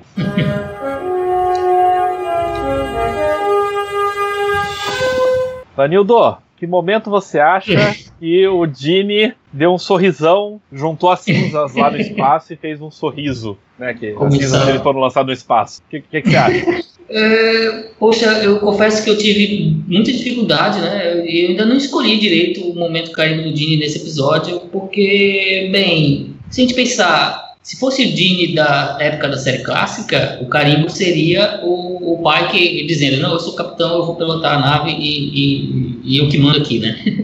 Agora, se fosse o Dini da época da nova geração, é, provavelmente ele não daria o carimbo nesse momento, né? Então, o, que eu digo, o Roddenberry mudou de opinião algumas vezes, né? De algumas coisas em relação a Star Trek. Então, não sei qual escolher. Confesso que eu estou na dúvida. então pensa mais um pouquinho. Vamos debater, aí, né? Vamos debater. Vamos debater. É, eu deixei por último justamente porque eu também tenho dificuldades para achar, porque é, é, é, não é um episódio. Ao mesmo tempo que está trazendo o Spock, não é um episódio que está tão focado em elementos da série clássica, então acho que fica mais difícil da gente visualizar isso. Mas, Ralph, você tem alguma sugestão pra gente? Pois é, também não. Eu estava pensando exatamente nesse do Capitão Pike é, pegar a nave, que isso é típico do Kirk, né? Eu vou e tá acabado, pronto, eu sou o capitão da série clássica, né? É, é, é, muito chato ficar sentado o tempo todo só olhando a tela, né? Ele quer um pouco de ação, né? Já na, na nova geração, não. Já assim colocava o, o Riker para fazer essa parte da, da, da, do grupo avançado, né? Então eu, eu, eu cito isso aí, essa parte, tá? Eu não vejo mais nenhum outro, assim, porque realmente é, há muitas ligações, série clássica, é, até mesmo na parte de Vulcano, né? Não sei se seria. É, a gente também nunca viu o Vulcano, né, na série clássica, né? Então a gente não tem como ter essa visão da, da, da cidade vulcaria. É, me parece que tem, tem. O céu realmente não tá, não tá azul como era na, naquela timeline, né? Então é. é, é, um pouco mais, é um pouco mais avermelhado. Então é, é um pouquinho, lembra um pouquinho também o, o Jane Roddenberry, né? É, eu acredito que assim, é, isso aí, eu tô com um pouco de dificuldade ver, tentar ver outras, outras cenas que sejam um carimbo do, do Jimmy. Ana, pensou em algum? Ah, eu só sei que eu fiquei feliz, né, de saber que eu não fui a única que tive dificuldade pra achar essa parte. Mas ah, o que eu pensei, talvez, foi essa parte mais ali da, né, tirando o, o plot assim inteiro, né, da, da, da, da fenda temporal, né, é, que é, é, é bem, né, aquela aventura de Star Trek, né, que você tem ali na aventura mesmo, é, e um problema para se resolver, mas especificamente eu pensei mais nas referências, né? Que foi no caso ali da que manobra que o pai que usa com combustível, que é a, a mesma que o Spock usou no, na Galileu 7, né? Então, mas assim, mais assim, para além das referências, assim, eu não consegui muito, muito longe, assim, não. É, eu, eu pensei antes aqui, e o que eu consegui foi o seguinte: o, o, o Roddenberry é, nunca conseguiu fazer visualmente Star Trek como ele gostaria. Ele e George Lucas têm alguma coisa em comum aí, né? É, tanto que quando o, o, primeiro filme foi feito, ele é, mudou o visual dos Klingons. E ele mudou o visual dos Klingons porque ele não conseguia fazer alguma coisa que se parecesse um pouco mais alienígena na série clássica. Essencialmente é esse o motivo. Não, não existia nada de experimento genético, nada que Enterprise colocou depois, tá? É, então eu acho que a cena do sobrevoo da Michael em Vulcano, que se vocês olharem, é de uma perfeição técnica.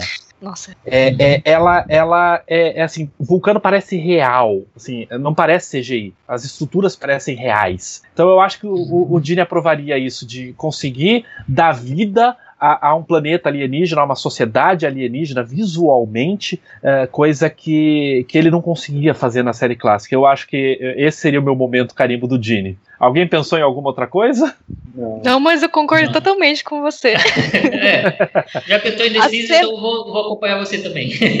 Joia. Então vamos para fechar teorias, gente. Esse episódio traz muita informação sobre o arco da temporada, sobre identidade do Red Angel. O, o Penterrist já mostrou aí no Track Trivia que até a abertura mudou e a gente tem uma visão mais detalhada do Red Angel. Uh, então, teorias. O que, que vocês acham? Quem que é o Red Angel? Ou o que é o Red Angel? O que, que vai acontecer? Ivanildo, tem alguma teoria montada aí? No momento, não. Eu não sou do tipo de, de espectador que fica fazendo muitas teorias, não. Né? Uh, é, na primeira temporada até consegui é, fazer aquela teoria do, do VOC, né? Eu, quando tive aquela teoria que o VOC e o Tyler eram a mesma pessoa, até que eu, que eu quando eu comecei a ver especular aquilo, eu consegui. Eu, eu aceitei e fui na onda, né? Mas agora eu confesso que eu não sei, será que o Red Angel vai ser o Tavosiano? Não sei. uh, a cabeça não bate. Isso, a cabeça, a cabeça é muito pequena. então, não sei, eu tô preferindo ir no embalo, né? Talvez daqui mais uns dois episódios já dê para efetuar uma, criar uma teoria mais, mais forte, mas no momento, por enquanto, eu tô no embalo. E tô ansioso para ver para onde que vai isso. Então, deixa eu ajudar vocês, deixa eu falar algumas das minhas teorias que não estão juntas numa teoria só. Uh, primeiro que tudo indica que a sessão 31 está mexendo com o tempo. Se você olhar a idade da Michael, a idade do Leland, não faz sentido a ele foi responsável pela morte dos pais dela lá no passado. Uhum. 25 anos atrás, 30 anos atrás, não faz sentido. Então isso já é um indício de que a sessão 31 está mexendo com o tempo. E a Giorgio fala para Michael: "No momento eu sei tanto sobre você que você nem imagina. É, isso não é uma coisa do tipo, não, eu conheço a Michael do meu universo. Não, eu conheço você. Uhum. Então, mais um Verdade. indício que a sessão 31 tá viajando no tempo. Segundo ponto, Uh, aí tem que puxar o teaser do próximo episódio. Numa das cenas, naquela cena que tem ataque à Terra, a gente vê estruturas muito parecidas com a estrutura que atacou a nave auxiliar nesse episódio. Só que a gente sabe que é, o que atacou a nave auxiliar era a sonda que a, a, a nave lançou, que a Discovery lançou, que tinha sofrido um upgrade e tinha voltado para atacar. Então a minha teoria é Uh, essa linha alternativa surgiu no momento em que a Discovery lançou essa sonda. Ou seja, a, a, a, causa dessa linha do tempo alternativa é quando a Discovery lançou essa sonda na fenda temporal. E finalmente, eu tenho uma teoria sobre quem é o Red Angel. Que a gente sabe que tem compleições femininas. E o Red Angel Ó, vou cravar aqui, posso estar errado, mas o Red Angel é a Arian. A Arian foi infectada de alguma forma por essa sonda que atacou. Uh, então ela tá, mesmo depois que cessou o contato com a sonda, a, a gente vê no olho dela ainda piscando aquelas três luzinhas vermelhas.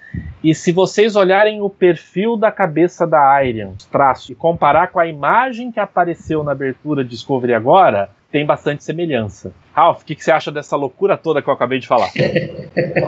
Interessante mesmo, olha. Eu, eu achava, meu palpite era que o Red Angel e, e quem construiu aquela, aquela sonda né, no, no futuro né, seriam antagônicos. Né?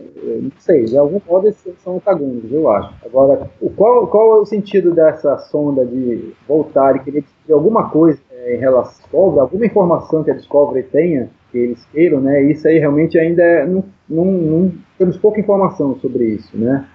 E, e também não bate muito com o Calypso. O Calypso fala assim mil anos, né? É, não, pode até ser alguma informação final, né? E Calypso é o final disso tudo. Mas é, é, eu acredito que realmente essa teoria da, da Iron eu achei bem interessante, olha. Achei bem interessante. Eu não havia pensado nisso. Eu acredito que a Iron vai ter alguma, algum desenvolvimento mais forte mais para frente. De algum modo, essa, essa, essa invasão, esse invasor né, que, que, entrou na área, possa é, fazer com que ela é, seja ativada de algum modo. A gente não sabe ainda uma definição da área, né? Se ela realmente é hermética totalmente, né? Ou se ela é, é, robotizada, né? A gente não sabe como é esse personagem. Talvez agora uma, uma definição melhor. Inclusive até outra está fazendo. Mas é realmente essa intenção da, essa intenção da área eu achei interessante. Mas eu, eu tinha a, a, ideia de que realmente o Red Angel estava tentando salvar o futuro da Terra, né? De algum modo, eu não sei. É, ele está tentando esses pontos aí que ele está tentando indicar, né? Que com que a, a, a Discovery venha a, a alterar o que está acontecendo nesses pontos, sejam pontos que no futuro venham a, a mudar a, a, trajetória da, do que está acontecendo, foi na visão do Spock. O Spock fala em, em ele fala em futuro possível, né? Não é isso no, no, no trailer? Ele, né? viu, ele, ele fala que ele viu um de vários futuros possíveis. Um de vários futuros possíveis. Pois é, então esse, talvez esse seria o da destruição da Terra, né? Então eu, eu não sei, eu acho que talvez o Red Angel esteja tentando voltar para tentar é, modificar alguma coisa. Agora, realmente, com a sessão 31 entrando nessa história, talvez até a sessão 31 tenha realmente mexido com o tempo e tenha é, alterado é, de tal maneira que obrigou essa outra raça a entrar em guerra com. Muito, mudou o futuro da Terra, né? E talvez o Red Angel esteja tentando alterar isso, né? Mas, rapaz, nós temos muita coisa ainda para fechar, né? Então, a gente não tem mais que seja, né? É, mas fiquei sabendo que é alguma coisa do futuro. Então já sabemos que tem alguma coisa relacionada ao futuro. Que não seja o, o, cara lá do século 31, né? Do, do Interpaz, né? Mas que seja. é, Foi eleito, eu já ia dizer isso também. Não vai ser porque, é, é, se você olhar, eles, eles analisaram a sonda quando ela ataca e ela veio 500 anos do futuro. 500 anos do futuro seria século 23, mais 500 anos dá século 28 e não século 31. Então o Daniels não tem nada a ver com isso. Ah, ainda bem. Felizmente. Ainda bem. Ana, tem alguma teoria? Ah, eu desde o do finalzinho ali tava achando realmente que a que a Arya poderia ser sim o Red Angel, né? Por causa parece ali que ela foi infectada por um vírus, não sei, né? Deixou ela meio diferente ali, os olhos piscando. É, eu acho essa sua teoria da sessão 31 ali bem interessante, deve estar mexendo com o tempo. Até então, sei lá, talvez a Discovery vá atrás, né, do, do pessoal da sessão 31, nessa coisa do, do Red Angel, que eu não sei como vai, vai entrar nessa teoria ainda, mas por conta disso, tal, talvez é por esse motivo que a Discovery pare ali onde tá o episódio do Calypso, né? Então, é, eu, eu estou. Gente, eu, eu, preciso pegar e fazer um compilado dessas teorias. Sabe, sabe aqueles mapas assim, do a coisa que cruza com não sei o que, assim? Que, gente, é, viagem no tempo é uma coisa, né? É como disse a Janeway num episódio de Voyager, acho que pro, pro Harry King. Olha, não tente entender, só aceita. Ela, ela né? odiava, né? É. né? Próximo, próxima live, vocês vão ver aqui no fundo, essa parede branca vai estar tá cheio de traços, linhas puxando, fotos, para tentar fazer sentido das teorias. Eu, eu só vou complementar que, assim, é, é, no geral, todo mundo do TB quando a gente conversa fora das lives, a gente está discutindo as teorias, a gente normalmente traz o episódio Calypso. Uh, como é que o Calypso se encaixa? Uhum. Uh, eu não acho que ele tem obrigação de se encaixar. Não nesse momento. A gente tem quatro short tracks. O, o da Chile, o Runaway, não vai se encaixar em nada, a gente já sabe. O do Mud, aparentemente, não vai se encaixar em nada. Uhum. O Bright Stars do Saru se encaixou porque, na verdade, ele surgiu justamente porque iam fazer um episódio sobre o Saru e fizeram um prequel. E por isso que ele se encaixava. E- então eu não sei se é, é, o fato da Calypso, na- no episódio Calypso, a Discovery tá mil anos no futuro, se, se vai ter uma ligação ou não, até porque a gente tem uma terceira temporada confirmada. Então, se você explicar agora que a, a- a Discovery foi para mil anos no futuro, cadê a terceira temporada? Vai ser outra nave? Vai ser outra série? Não faz muito sentido. Então, eu, por enquanto, não tô considerando Calypso nas minhas teorias, não, gente. É.